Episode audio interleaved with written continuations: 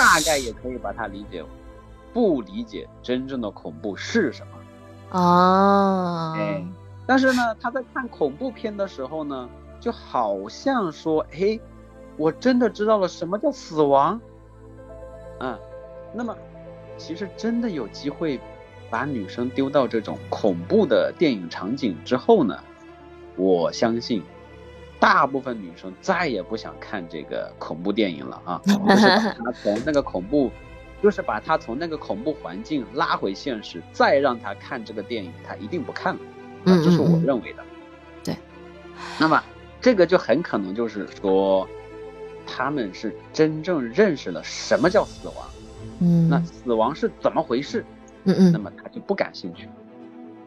对，是的，是的。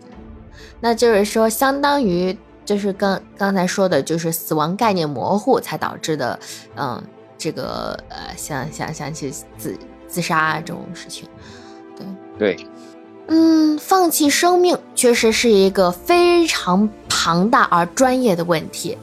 小耳朵们，如果想专业的学习的话，一定要找身边的，或去当地找心理医生或者精神科医生学习。嗯，其实啊，我还想了解小说第二集当中的一个场景。嗯，你说说看。你说啊，队长为什么要做五指向下压的动作呢？这在心理学上，它有什么讲究吗？哦，这个是在行为心理学上涉及到的知识。嗯，美国 FBI 有非常多的人呢，就从犯罪心理上去研究这种行为心理的。嗯，对对对对对对，我就特别想了解这个，很感兴趣，很感兴趣。这个就要让你失望了。我首先没有学过犯罪心理啊，然后呢，更没有系统的去学习这个行为心理啊。不过呢，还是能简单的说一下小说里的这种行为。嗯，那也成，你简单的说一下吧。你想象一下，他这个五指向下压，它是一个语言上翻译过来就是安静。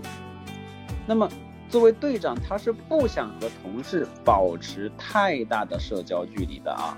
那么，但是呢，又要保持一定的权威性，所以这个时候使用动作，嗯，来表达这一层意思，就是能够在树立权威和拉近心理距离取得一个平衡点。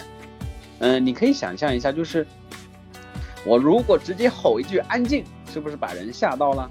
哎，那如果我用动作，既有这一层含义啊，但又不凶。啊，看上去没那么凶，同时又能树立权威，那这个就是我们有点像之前举的例子，说刺猬又要取暖，但是呢又不能够离得太远，就这个意思。哦，你是说用五指向下压这个动作，没有用话喊安静那么严肃和恐怖，但是呢它又有一定的压迫感，对吧？不得不说，主持人越来越专业了。没有没有，是你这个深入浅出，我立马就能明白了。你想象一下，嗯嗯，队长他首先是面对大家的啊，比如说老师在讲台上，下面是听课的，那么队长在会桌前，其他人是坐在会桌下边的啊。